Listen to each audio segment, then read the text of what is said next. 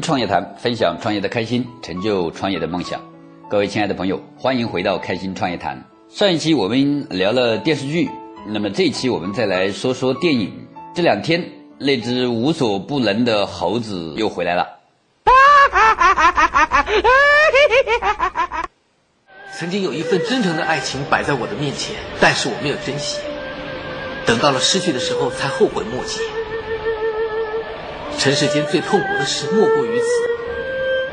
如果上天可以给我一个机会再来一次的话，我会跟那个女孩子说我爱你。如果非要把这份爱加上一个期限，我希望是一万年。《大话西游之大圣娶亲》在电影院上映了，不知道有多少人去给你们心目中曾经的那个喜剧之王周星驰、星爷送上了一张准备多年的电影票呢？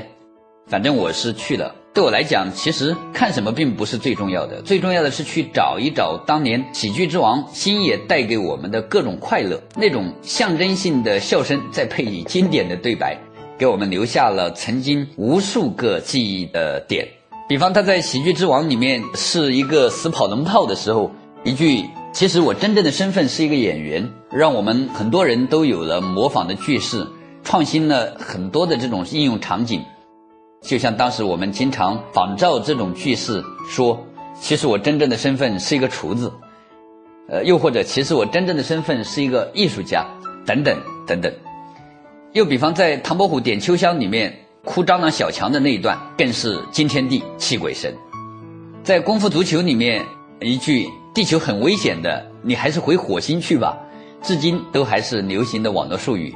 像节目刚开始的那一段，更是千古绝唱。如果你还能够找得到或者回忆起当年的那些小情书，里面很有可能都会有这一段。八十年代，满世界都是偶像派的明星。那个时候的电影市场远不比现在。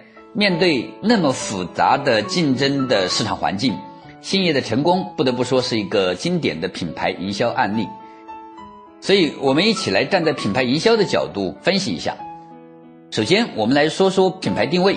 比方说到 NBA，我们第一时间可能想到的就是迈克乔丹；说到中国篮球，我们第一个想到的可能就是姚明；说到呃跨栏。我们第一个印象想到的肯定就是刘翔。由于用户只能记住每一个领域的第一名，所以在品牌定位的时候，你要想办法成为第一。如果成不了，那你就要想办法变成唯一。如果也不行，那就只能另辟蹊径，创建新的品类。也就是说，当游戏规则不利于我们的时候，我们要敢于打破当前的游戏规则，创建新的领域。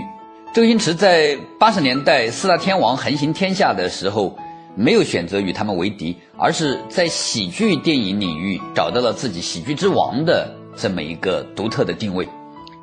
当有了明确的品牌定位之后，要想办法创建一个自己的超级符号，这个是很重要的一件事情。那么这个超级符号当然可以是文字，就比方我们看过很多的经典，像“怕上火”和“王老吉”。今年过节不收礼，收礼还收脑白金等等，这样的文字就是他们的超级符号。因为你说到怕上火喝王老吉，想到的就是王老吉。今年过节不收礼，收礼还收脑白金，呃，一听到这个，你想到的就是脑白金。所以这个些跟他们画上了等号，这就是他们的超级符号。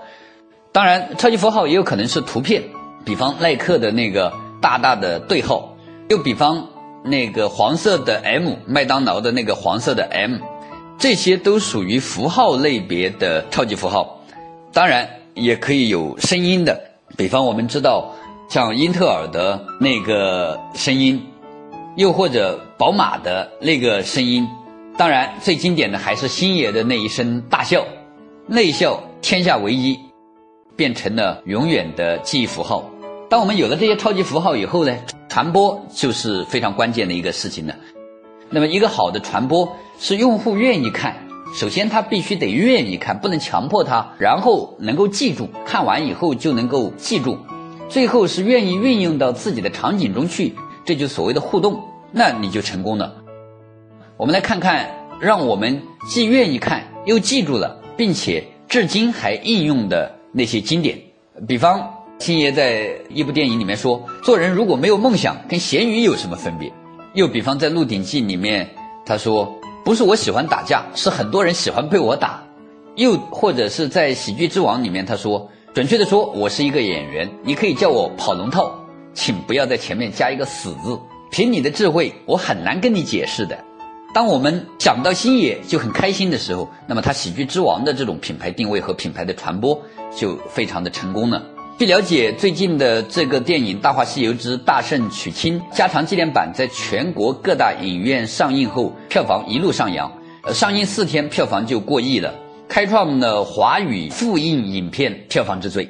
如果说大多数都是来给周星驰还债的，那么我认为其实不准确。更多的人可能真正看这个电影的核心原因是，还在回味当年星爷所带来的那种快乐的时光。